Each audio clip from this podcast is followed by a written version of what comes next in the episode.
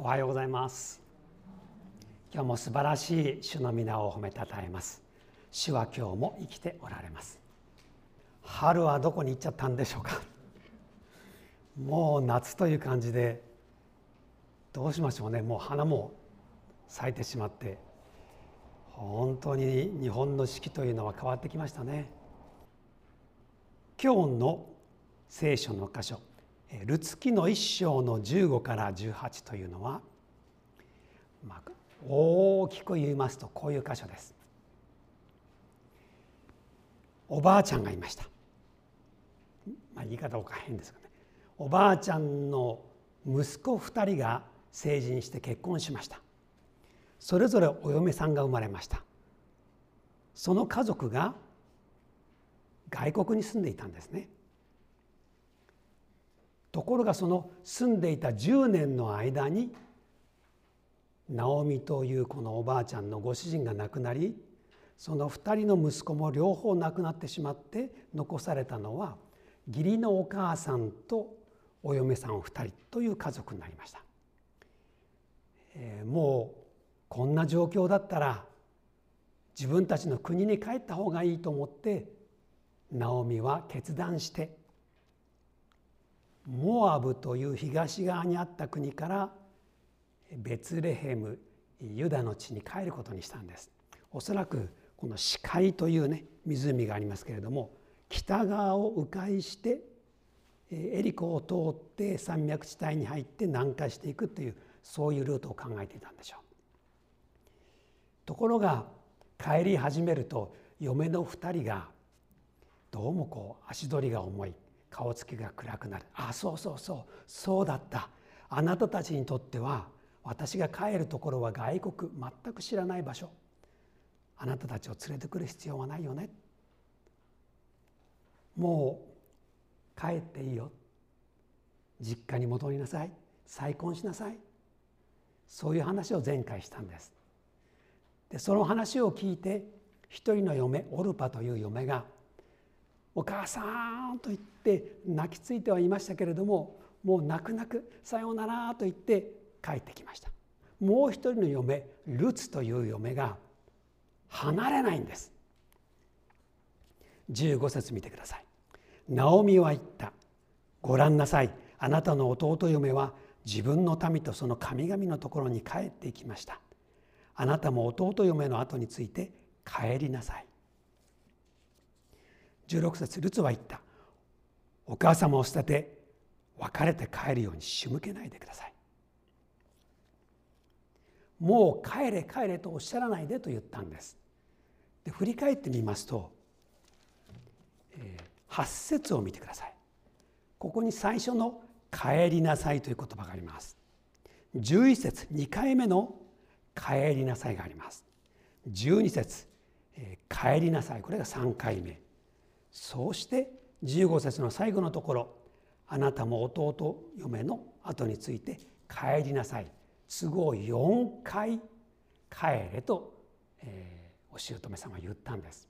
まあ、それほど強く娘の将来を義理の娘の将来を考えたので帰るんだ帰るんだと言ったんです。でもそれを聞いたルツはもうおっしゃらないで。帰るように仕向けないで。もう辛いですとルツは言ったんです。ちょっと年配の方は本田ルツ子さんって知ってますよね。昔あの歌ってた方です。そのルツっていうのは聖書から出てきた名前です。でルツというのを英語にすると R で始まってルースってなります。ルースカタカナでルースって書いてたらそれはルツキのルツの名前をもらってるわけです。えー、皆さんの身近にルツ子さんいます？知ってる人いますか、はい、あのクリスチャンネームなので、えー、ご両親がクリスチャンで娘さんが生まれたらルツなんていう名前にする人結構いますよね。それぐらいやっぱりみんなに愛されてる人なんです。でルツはもう帰りませんと言いました。ちょっと考えてくださいよ。皆さんがルツの立場だったらお姑さんについて全く行ったことのない外国に戻りますか？自分の夫は死んだんですよ。そして義理のお母さんは帰っていいよと言って4回も命じたんですよ。それだけ言われて実家に戻るのが普通だと思いますがルツは帰りません。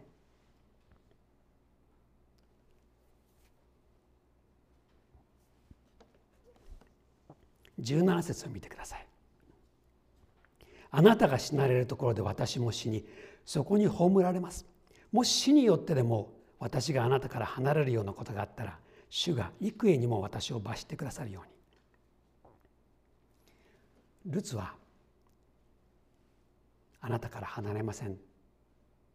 と言いもしもこれがこの約束を守れないならば主からものすごい罰を受けても神様から罰を受けても構いませんというふうに言ったんです。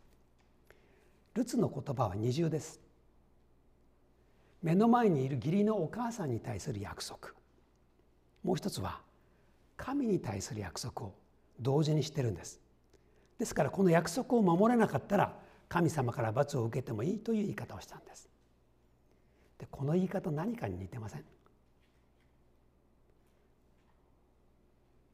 結婚式の誓いにとても似てるんです。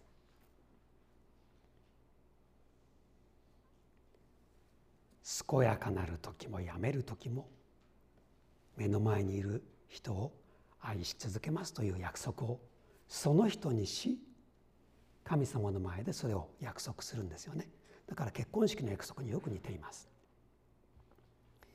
アメリカの結婚式で必ず言う言葉で日本の結婚式で絶対言わない言葉があるんです。まあ、あの日本で結婚式の時にね使われる約束の誓いの言葉というのは、アメリカの言葉をまあ翻訳してるんです。でもアメリカの言葉の中には一つ大事な言葉が入ってます。健やかなる時もやめる時もこの人を愛しますよっていう時にたとえ死が2人を引き離すような時があってももう死によってでしかもう我々2人は別れることはできませんという強い言葉が入るんです。でこれちょっと日本の人が嫌うんですよね。結婚式で死の話し,、しないでほしいとでそういう配慮があって日本の教会でもその部分は翻訳していないんです。でもそれが入ったっていいぐらいだなと思うんですよね。2人が引き離されるのは死以外にもう何にもないそれぐらい強い思いを持って結婚しますそういう約束の言葉すごいなと思います。英語の結婚式に出ると必ず言います。死が2人を分かつ時まで愛し続けます。でルツが義理のお母さんに言った言葉というのはほとんどそれと同じです私はあなたと一緒に行きますあなたが死ぬところで私も死にますそれ以外に2人を分けるものは何にもありませんと言ったんです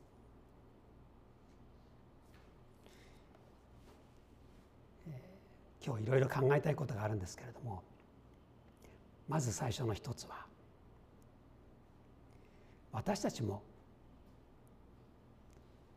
誰かのためにこういう強い約束をする時があるんです。結婚する人にとってはその約束はとっても現実的です。この約束守ります。と英語の言葉でコミットメントって言葉があります。コミットメント。それは責任を持って約束を守りますという意味の言葉です。結婚というのはコミットメントなんです。そして大切な誰かを守ろうと思ったらそういうコミットメント果たすことになります。親友同士の約束っていうのもそうですよね。何かあったら助けに行くよ。でそれ守るのが友達ですよね。私たち人間にとってそれぐらい強い約束をする相手がいるということは幸せなことなんです。この人のために全部捧げてもいい。時間もお金も持てるもの全部捧げてもこの人を助けたいと思えるような関係を持てたらそれは幸いのことです。親子関係もそうでしょうね。今言ったように夫婦ももちろんです。親友もそうです。そういう関係を持ってる人っていうのはその人のために生きるという強さが生まれます。じゃあちょっと考えてください。ルツがお姑さんナオミに強く約束したような言葉をあなたは誰かに約束してますか？それを守ろうとしてますか？それは幸いのことです。では意図的に今読んでなかった箇所を読みます。16節のところをもう一度読みますね。ルツは言った。お母様を捨てて別れて帰るように仕向けないでください。この後です。これはルツ記における最も美しい言葉の一つです。お母様が行かれるところに私も行き住まれるところに私も住みます。あなたの民は私の民。あなたの神は私の神です。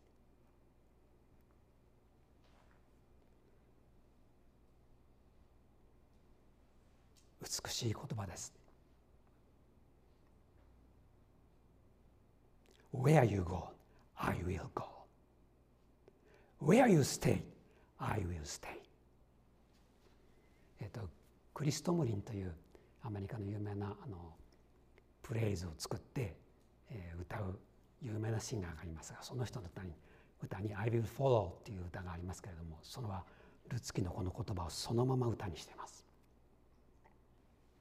あなたの行かれるところどこへでも私は行きますあなたが住まれるところどこにでも私は住みます。これ結婚の約束した人にとってはもうそのまま当てはまりますよね。これ男の人女の人いろいろ立場があるんですが日本の場合は男の人が住むところにお嫁さんが行きますっていうのが多いですよね。でもこれあの男の人当たり前だと思ってますけど自分が逆になったらやります？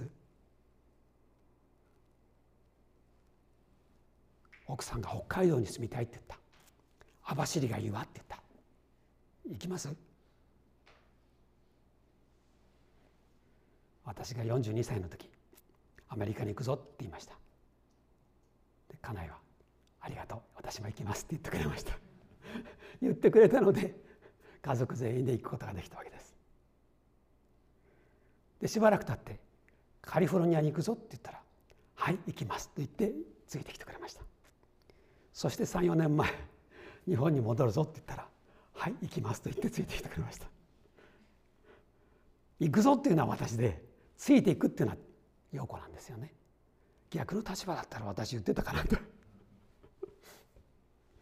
愛の言葉なんです。あなたが行かれるところ私も行きます。あなたが住むところずっとあなたと一緒に住みます。これは愛情の言葉コミットメントの言葉なんです。すごい言葉ですよ。そしてあなたの民は私の民ですと言いました。これはどういう意味ですか？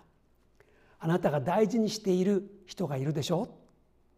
親戚とか親友とか近所の人たちとか仕事仲間とかそういう大事なしてしてる人たちがいるいますよね。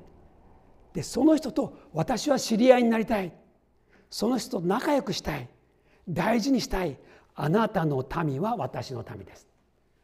そうルツは言いました。美しい言葉だと思います。そんなふうにして自分の約束を全うしたいといったルツはもう本当に見事です。これから行く先は行ったことのない外国なんです。誰も知り合いのいないところです。おばあちゃんと一緒に行くだけです。帰れ帰れと言われても4回言われてもいいえあなたについてきます、えー、どうしてそう言えるんでしょう？結婚だったらはっきりしてます。大好きだからです。私も結婚前デートしてる時に思いました。どうしてさよならを言わなきゃいけないの？今まで何時間も一緒にデートして嬉しかったのに別れた瞬間寂しくなるっていうのが愛し合う二人ですよね。だから後ですぐ電話しちゃう。で本当に強く思いました。さよならの必要のない二人になりたいな。長く結婚してる方さよなら言いたい人もいますよね。ちょっとそれ困ります。ああなんて素敵な人なんだろう。だから一緒に行きたくなる。だからあなたの行くところあなたの住まうところ私も住みたい。そしてあなたが大事にしている人を私も知りたいと思いました。大好きだったから。そうなんです。素朴に言うならばお嫁さんのルツはお姑さんのナオミが大好きになったんです。自分の本当の親のように思うようになったんです。おばあちゃんが一人で実家に戻っても生活が大変だろう助けてあげたいって本当に思ったんですね。なんという美しいお姑さんと嫁の関係でしょうか。そうなれたらいいなと思ってるお嫁さんの立場の人お姑さんの立場の人いると思います。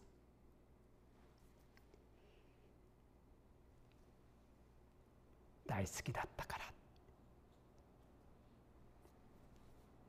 で最後にルツはとっても不思議なことを言いました。もう一回さっきの美しい言葉を見ましょうね。お母様が行かれるところに私も行き住まれるところに私を私も住みます。あなたの民は私の民。あなたの神は私の神。最後に言った言葉は結婚式の誓い。プラス洗礼を受ける時の信仰告白の言葉に近いです。これは短いですが完璧な信仰告白です。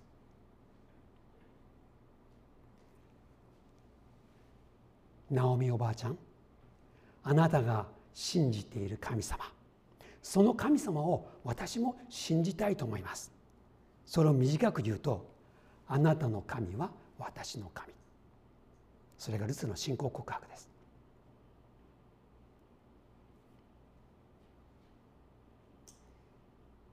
これはすごく分かりやすい言葉で言うと信頼できるナオミおばあちゃんが信じている神様ならば私も信じたい。それがすごく分かりやすいルツの信仰告白のきっかけなんです。そういうことってありますよね。あなたが尊敬している人あなたが大好きな人その人が信じている神様ならば信じてもいいな。信じるなんていうかな入り口としてはそれはとっても大きいです。だって信頼できて大好きな人が信じてることは間違いないでしょう。でもねちょっと考えてください。ルツが経験した今までの人生を考えるとここで信仰を持つというのはとっても困難なことなんです。今まで見てきたようにルツというのは自分の夫と結婚する。そしてしばらく過ごした日々。それからナオミおばあちゃんと一緒に過ごした日々。それを考えてみるとですね神様のすごい奇跡などというものは一つも経験してないです。書いてないでしょそれからナオミおばあちゃんが毎日のように聖書を開いて、まあ、当時は開くってわけじゃないけれども聖書を教えてくれるようなそんな雰囲気全然ありません。だってナオミおばあちゃんは自分の夫に死なれ自分の二人の息子に死なれる悲しみの真っ只中にいたので神様のことをルツに話そうなんて気持ちはさらさらなかったんです。ですから教えてもらったこともないし奇跡も経験してないしいわばご利益などというものは一つもないんです。そんな経験している人が私は神様信じますって普通言いません。逆です。神様がいるならば私の夫が急に死んでしまうなんてことがあるはずがない。神様なんかいない。いや神様なんか大嫌い。そう言って当然です。ところがルツはこの場に及んでおばあちゃんあなたが信じている神は私の神になりました。そう言ったんです。ですからここに書かれてあることは普通じゃないんです。ありえないことが起きてるんです。だからこれを聞いたナオミの方もびっくりしたはずです。ちょっと待って。なぜ私の神を信じるようになったの？教えてないよ。奇跡もないよ。いいことなかったでしょ？私は泣いてるばかりだったよ。落ち込んでいるばかりだったよ。こんな惨めで寂しくて辛い経験した人他にいないよ。どうして信じるようになったのってナオミがルツに聞きたかったでしょ。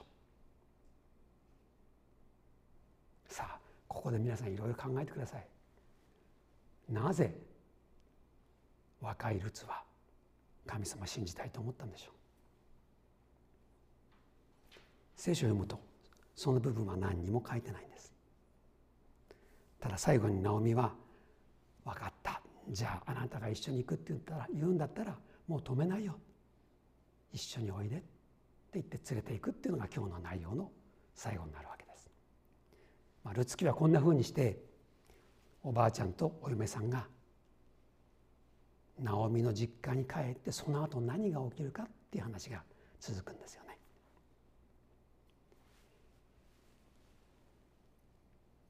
本当にどうして信じたんでしょ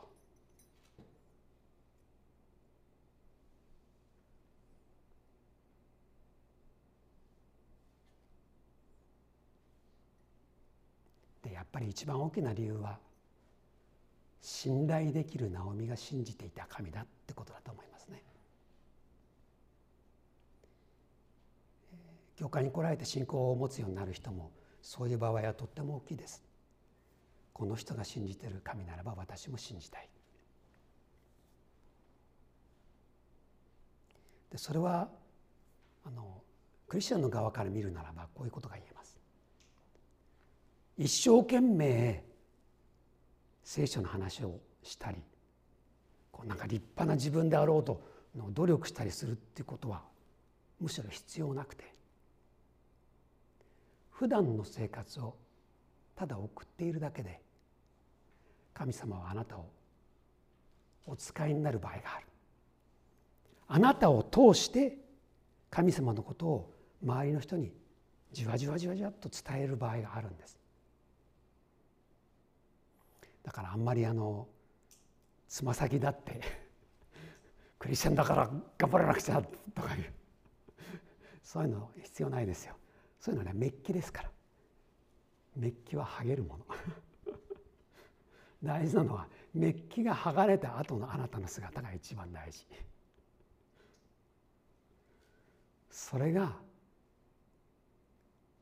とっても大事で神様が用いようとしているものなんです。だから改めてあなたの普段の生活を普通に送ってください。それを周りの人が見てくれたら何かを感じてくれるんです。それからさっき言いましたように誰かに対するコミットメントっていうのを守ってください。夫婦だったら結婚式の約束を思い出してそれを大事にしましょう。またお前も病院か？何度病院行ったらするんだ？病院の中に暮らしたらどうだ？みたいなことを言ってる旦那さんがいたら結婚式の誓いを思い出してください。やめる時も健やかなる時もでしょ。ういやあなたの稼ぎが悪いからもう家計が大変よっていう時。結婚式の誓いを思い出してください。止める時も貧しき時もでしょ。うどんな時も愛していくでしょ。うそのコミットメント約束をしっかり守っていきましょう。何歳になっても。で最後夫婦として別れる日が来ますよね。で別れる時に言える挨拶があったらこういう挨拶ができたらいいですよね。今までありがとう。君のおかげで素晴らしい人生だった。そしたら相手の人がねごめんなさい。やれることもやれずにこれもしてあげられずに本当にごめんなさいみたいなことを言っちゃうそうするといいや最高だったよそういう関係を持って別れたいですよね。で死が2人を分かつ時までって本当にそういう約束したいなと思います。だから約束を思い出してください。それを全うしていってください。またこれはよく考えると神様が我々にしてくれた約束とよく似ているんです。ヘブロビテ手紙の13章の5節。あなたを見放さずあなたを捨てない。あなたを見放さずあなたを見捨てない。これは神が僕らに約束している言葉です。いやコミットメントは神様の側でしてくれたんです。驚きますよね。これが神の愛なんです。決してあなたを捨てないよ。決してあなたを離れないよ。どんなにひどい人間になろうと。どんなに罪を犯そうと。どんなに背を向けようと私はあなたから離れない。それが神の約束で神をそれを全うしてくださる。それを受けたので我々も同じように私もあなたを離れません。あなたについてきます。でこれは信仰の告白になるわけです。こういうコミットメントっていうのは相互に行われるものなんです。それによってもっともっと2人の関係が深まる。それは結婚も同じで神様と私たちの関係も同じなんです。そうなんですよ。結婚というのは神と私たちの関係をよく教えてくれるシステムなんです。この人についてきます。そうでしょ？イエス様についてきます。同じですよね。それは結婚を通して信仰を学ぶと言ってもいいんです。それは逆でもあるしその関係で教えられることがある。神様に向けても同じです。あなたが行かれるところ私はどこへでも行きます。あなたが住まれるところ私は決して離れません。そしてあなたの民を私も大事にします。あなたの神は私の神。そう。あなたは私の神です。これこそが結婚の真髄であり信仰の真髄でもあるってことになります。えー、ルツキはこんなふうに何か普通の物語のようでぐーっと深みのある内容を持っています。えー、最後に一つ話します。アメリカであの女子大生が一人いました、えー、とても心の優しくてイエス様を愛しているクリスチャンでした、えー、大学に入りました、まあ、大抵アメリカの大学というのはあの寮が大きな寮があって田舎の人がそこにね来て住むってことがあります。で田舎の人が都会の大学かなんか行くと途端にホームシックになっちゃうんですね。私はハワイの人のことをよく知ってるんです9年ハワイにいましたからでハワイの子たちがねあの本土アメリカ本土の大学に入るとね大抵1年ぐらいで帰ってきちゃうんです。まあ、一つはね天気が悪い寒い。それからご飯がない。ハワイの子たちはねご飯食べてるんです。向こうに行くとパンでしょ。そういうこととかいろんなことがあってねホームシックで帰ってきちゃってハワイ大学に編入なんて子はとっても多いんです。で同じように入った大学でホームシックになったその女の子がいました。入る前は、えー、同じ部屋に入ったねルームメイトにイエス様のことを伝えたいと思ってね熱い祈りを持ってきたんですが生活始まった途端にもう毎晩泣いてるような、ね、ホームシック。ひどいホームシックになって。いやもうダメだ帰りたい帰りたいと思って毎日過ごしちゃって友達にイエス様のことを話すなんてとても無理でした。そして一つの楽器を終えて長い休みがあっていやいやなんですがまあ学年の途中ですからね学校に戻ってきました。そしたらルームメイトの女の子がこう言うんです「あのね私ねイエス様信じて教会に行くことにした」って。それで「ちょっと待って。どうして？どうしてあなたイエス様信じるなんてなったの?」って言ったらそれはねあなたをずっと見てたから、ね、ちょちょっと待って。私泣いてるばっかり。落ち込んでるばっかり。こんな私見て何がいいの？そういうあなたを見てイエス様信じたいと思ったの。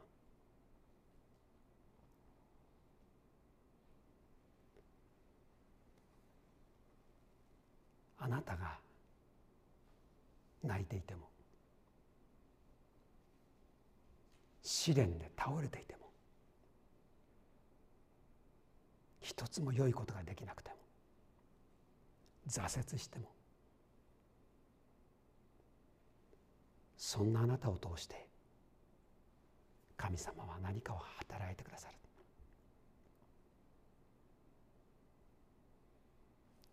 あなたの信じている神様なら私も信じたい。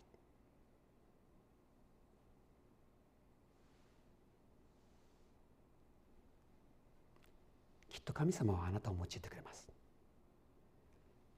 夫に死なれ二人の息子に死なれ何にも言うこともなく田舎に帰ろうとしていたナオミそのナオミを通してルツは信仰を持つようになりました。それはあなたを通しても起きます。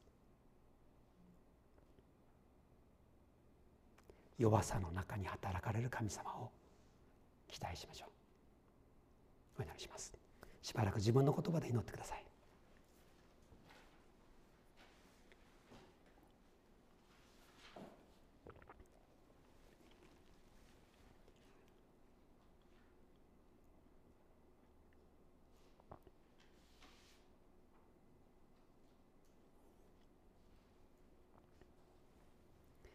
天の父よ。あなたの皆を褒めたたえます。